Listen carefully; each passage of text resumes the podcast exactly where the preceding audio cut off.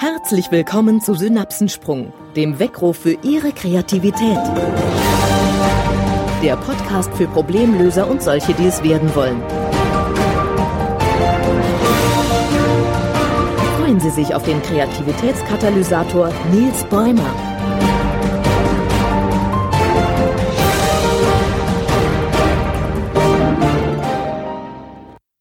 Was bisher geschah.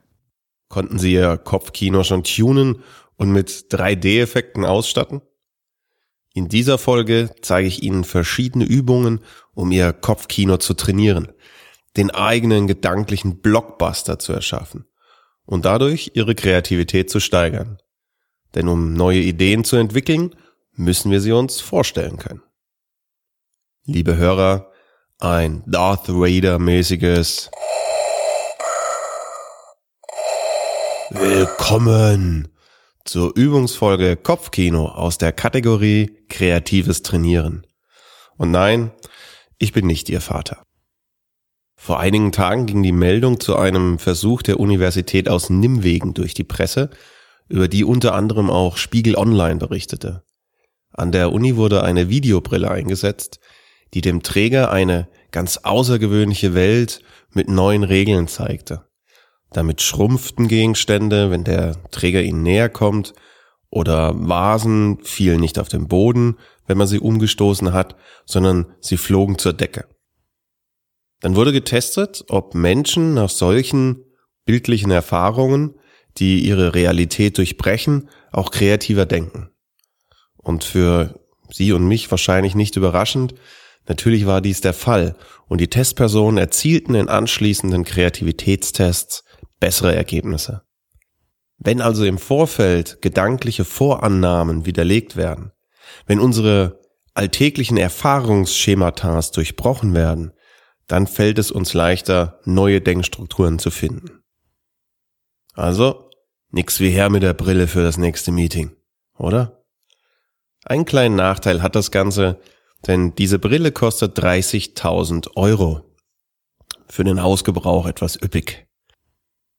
Ganz unabhängig jetzt von diesem Versuch, wenn Sie trotzdem einmal eine außergewöhnliche Brillenerfahrung machen wollen, dann empfehle ich Ihnen eine sogenannte Umkehrbrille. Durch spezielle Gläser wird beim Träger alles seitenverkehrt dargestellt, beziehungsweise auf den Kopf gestellt. Unten ist dann oben und oder links wird zu rechts. Ich selbst habe eine davon zu Hause liegen und ich finde es eine tolle und sehr kreative Erfahrung, bei der es anfangs noch nicht einmal gelingt, einen Gegenstand zu greifen. Besonders vorsichtig sollten Sie sein, wenn Sie mit dieser Brille gehen, also sich im Raum bewegen. Die entstehende Orientierungslosigkeit kann ziemlich schmerzhaft enden. Solche Brillen kosten teilweise schon bis zu 500 Euro, aber es gibt auch sehr gute Bausätze für ab 40 Euro. Einen Link zu einem der Anbieter, die ich kenne, und alle anderen Links dieser Folge, die ich erwähne, finden Sie wie immer im Blogbeitrag zur Folge unter www.was-ist-kreativität.de slash podcast. Oder Sie melden sich gleich zum Newsletter an und Sie bekommen die begleitenden News mit Zusatzinformationen und allen Links immer automatisch zugesendet. Anmelden dafür können Sie sich im Blog oder auch unter www.nils-bäumer.de slash podcast. Aber auch wenn diese Brille ein sehr netter Gag mit wertvollen Nebenwirkungen, nämlich dem kreativeren Denken ist, haben wir die beste Möglichkeit, unsere Kreativität anzuregen, schon an Bord. Unser eigenes Kopfkino, die eigene Fantasie. Im wirklichen Kino, also in dem Kino, das Sie und ich öfters hoffentlich besuchen, können wir ja sehen, wie erfinderisch der menschliche Geist sein kann. Dort erscheint alles möglich. Und gerade in Science-Fiction-Filmen finden sich immer wieder Erfindungen, die zwar noch wie Zukunftsmusik klingen, einige Jahre später aber bereits Realität sind. Denken Sie nur an die ersten Folgen von Star Trek, bei denen es bereits Klapphandys und Tablets gab. Mehr zu diesem Thema erzähle ich Ihnen auch in der kommenden Folge 19, also in zwei Folgen. Dann geht es um den Science-Fiction-Modus in Denken.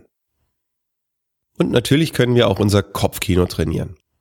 Vielleicht ist Ihre Fantasie in den letzten Jahren ja auch etwas eingerostet. Wie schon in der Folge zum kindlichen Denken erzählt, drängt uns das Erwachsenwerden in vernünftige, aber leider dadurch auch in unkreative Bahnen. Vielleicht haben Sie wie ich auf dem Weg vom Kind zum Erwachsenen Sätze gehört wie Fantasier hier nicht so viel rum, träum nicht dauernd vor dich her oder schlicht das alte Das ist unrealistisch. Dabei hilft uns die eigene Vorstellungskraft ja sogar beim Lernen, wie es die bereits erwähnten Nemotechniken sehr eindrucksvoll beweisen. Eigentlich sollten sie daher aus meiner Sicht auf jedem Schulplan stehen. Eine Übungsform also, die erste, die ich hier vorstelle, ist die Nemotechnik Körperliste. Ich habe Ihnen bereits einmal berichtet, dass wir uns maximal sieben Informationen gleichzeitig im Kurzzeitgedächtnis merken können. Und auch wenn es einige Menschen schaffen, sich bis zu neun Informationen zu merken, ist das noch immer gar nichts im Vergleich zu unserer Fähigkeit, uns Bilder und Geschichten einzuprägen. Mittels Mnemotechniken werden jetzt Orte oder Zahlen in Bilder umgewandelt, um im Gehirn besser verankert werden zu können. Eine der einfachsten Listen haben wir glücklicherweise immer dabei. Es ist die Körperliste. Eine ganz genaue Beschreibung der Technik würde hier den Rahmen etwas sprengen, so dass ich Ihnen empfehle, einen der Links zu nutzen, die Sie im Blog finden. Aber einen kurzen Einblick will ich Ihnen auf jeden Fall geben. Die Liste startet auf den Füßen, geht dann zu den Knien, den Oberschenkeln und so weiter nach oben fort bis zum Kopf. Insgesamt legen wir zehn Punkte an unserem Körper fest was relativ einfach ist, wenn Sie beim Durchgehen dieser Punkte auch körperlich aktiv werden und die einzelnen Körperpunkte anfassen. Der eigentliche Trick besteht aber darin, die Informationen anschließend möglichst bildhaft und einprägsam mit den Körperpunkten zu verbinden. Möglichst merkwürdig. Sie wollen sich Ihre Einkaufsliste merken und im Kopf behalten? Kein Problem. Der Rotwein, den Sie kaufen wollen, balancieren Sie auf den Füßen. Doch dann rutscht eine Flasche herunter und zerspringt auf den Boden. Und zu allem Überfluss treten Sie auch noch in eine Scherbe und Ihr Blut und der Rotwein vermischen sich auf Ihren Füßen. Eine schmerzhafte Vorstellung? Gut. Denn genau dann wird sie sich in Ihrem Kopf verankern. Genau dann ist sie merkwürdig. Wenn Sie sich dieses Bild mit allen Sinnen vorstellen, dann werden Sie schon beim nächsten Einkaufen automatisch daran denken. Das ist die Kraft eines guten Kopfkinos. Das nächste auf Ihrer Einkaufsliste legen Sie nun auf die Knie. Vielleicht ist es eine Fleischwurst und diese Fleischwurst legt sich um Ihre Knie herum und bindet sie sozusagen zusammen. Und als Sie aufstehen wollen, dann hindert sie die Fleischwurst am Gehen und Sie stolpern damit und fallen genau in den ausgeschütteten Rotwein. Der Vorteil der Körperliste ist, dass Sie sie immer dabei haben und sich Gegenstände gut auf den Körperteilen vorstellen können. Der Trainingseffekt für unser Kopfkino besteht darin, sich möglichst außergewöhnliche Bilder auszudenken und einzuprägen. Im Blog finden Sie einen Link zu einem erklärenden Video dazu von einem meiner geschätzten Kollegen, nämlich Markus Hofmann. Dort in dem Video zeigt er Ihnen alle zehn Punkte der Körperliste und gibt auch weitere Tipps zur Technik. Zu finden unter www.unvergesslich.de. Eine weitere Übungsform zum Kopfkino, ebenfalls aus dem Bereich Nemotechnik, ist ein ideales Hilfsmittel für den Alltag. Nämlich, wenn Sie Ihre Fähigkeit verbessern, sich Namen einzuprägen. Vielleicht geht's Ihnen sehr oft wie mir und Sie haben den Namen von neuen Bekannten schon vergessen, wenn das Händeschütteln gerade vorbei ist. Okay, das liegt auch sehr oft daran, dass wir gar nicht richtig zuhören, wenn uns Namen genannt werden. Aber selbst wenn wir den Namen gut wahrgenommen haben, ist er oft sofort wieder verschwunden. Er rast so gerade hindurch durch unser Kurzzeitgedächtnis. Eine sehr gute Übung für Ihr Kopfkino ist es, sich Namen bildlich vorzustellen. Ja, vielleicht sogar eine kleine Geschichte, eine Filmsequenz zu erdenken. Vor einigen Jahren besuchte ich einen Workshop bei einem sehr bekannten Gedächtnistrainer aus Deutschland. Und während er hereinkam, schlug er sich dabei mit einer kleinen Spielpeitsche auf den Rücken und sagte, meine Damen und Herren, für Sie geisel ich mich hart. Sein Name ist Oliver Geiselhardt. Heute kenne ich ihn auch persönlich. Die damalige Vorstellung werde ich aber ganz sicher nie vergessen. Ich selbst als Beispiel noch für meinen Namen gehe gerne mit einem Ast in Workshops. Denn aus diesem Ast kann ein Baum wachsen. Und mit ausreichend Übung und Training werden es Bäume. Zu meinem Namen, zu meinem Nachnamen Bäumer ist es dann nicht mehr weit. Lustig und außergewöhnlich wird das Bild allerdings erst, wenn ich erzähle, dass meine Großeltern Wald hießen. Witzig, aber echt kein Witz. Beim Vornamen geht das natürlich genauso und oftmals auch einfacher. Spielen Sie in Ihrem Kopfkino einmal durch, wie die Bäume am Ufer des Flusses Nil stehen. Also an den Ufern des Nils. Und schon haben Sie meinen Namen. Nils Bäumer. Je nach Experte unterscheiden sich diese Techniken jetzt leicht, aber es geht abschließend immer darum, aus dem Namen ein einprägsames und möglichst merkwürdiges Bild zu schaffen und dieses dann mit der Person zu verknüpfen. Entweder indem wir es der Person komplett überstülpen oder an einem einprägsamen Merkmal, vielleicht der Nase, dem Haaransatz oder was Ihnen auch immer beim ersten Blick auffällt, festmachen. Wenn Sie sich für weitere Details dazu interessieren, dann empfehle ich Ihnen wärmsten folgende Kollegen von mir und Experten. Gregor Staub, Markus Hofmann, Boris Nikolai Konrad oder Oliver Geiselhardt. Alle vier haben tolle Bücher geschrieben und von Gregor Staub und Markus Hofmann gibt es Lernprogramme auf CD oder als Internet-Lernprogramm. Also viel Spaß dabei. Bei allen Übungsformen zum Kopfkino geht es darum, Bilder zu formen und am besten noch eine Geschichte daraus zu machen. Ich selbst mag dabei vor allem Übungen, die ich auch im Alltag durchführen kann.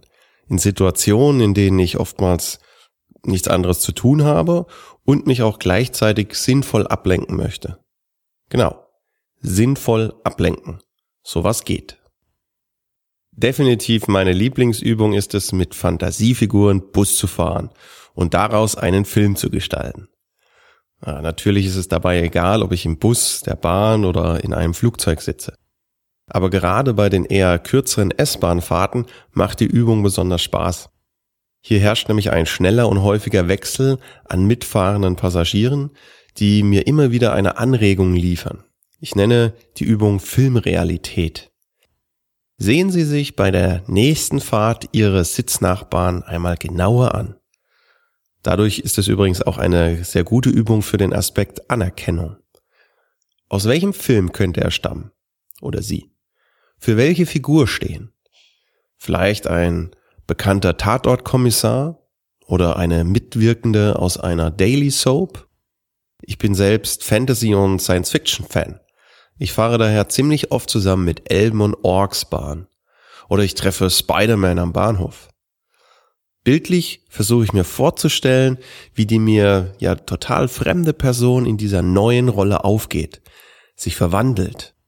Und idealerweise interagiert er dann auch noch mit anderen Mitfahrenden. Welche Bilder kann ich über die Realität legen? Welche Szene im Kopf nachspielen? Wieder mal ziemlich verrückt, oder? Genau. Und es macht einen Heidenspaß immer mit dem Ziel, mein Gehirn so richtig aus der Bahn zu werfen, meine Fantasie völlig frei von der Leine zu lassen. Erinnern Sie sich an die 30.000 Euro teure Videobrille? Durch eine Veränderung der Realität werden wir kreativer, denn es buxiert uns aus dem Gewohnheitsdenken. Mit seiner Fantasie ein Zirkeltraining zu machen, stärkt automatisch auch unsere Kreativität. Für diese Übung Filmrealität gibt es einige Varianten. Suchen Sie sich einfach eine dieser Formen aus, die Ihnen anfangs leicht fällt und starten Sie damit. So können Sie die Übung Filmrealität beispielsweise leicht anpassen und sich anfangs nicht auf einzelne Personen konzentrieren, sondern für eine Situation, für eine Begebenheit, in der Sie gerade sind, zum Start einen Film festlegen. Und welcher Gast wäre dann welcher Schauspieler? Welche Person neben ihn würde welche Figur spielen? Wenn Sie jetzt beispielsweise auch Science-Fiction-Fan sind, stellen Sie sich vor, dass Sie in einem Star Wars-Film sind und suchen sich anschließend nach den passendsten Leas im Bus um oder dem knuddeligsten Ewok. Wenn Sie kein Filmfan sind, dann können Sie die Realität auch in eine andere Zeit versetzen. Was wäre der Bus, in dem Sie sitzen, in der Ritterzeit? Durch welche Tore würden Sie fahren und welche Begegnungen haben, wenn Sie in der Zukunft leben würden? Es geht hier nicht um die Suche nach etwas Bestimmten. Es geht hier nicht um die Suche nach Ideen, sondern immer um die mögliche Flexibilität Ihres Geistes, der Fähigkeit, Neuem und Unbekannten offen zu begegnen und sie dann sogar zu gestalten.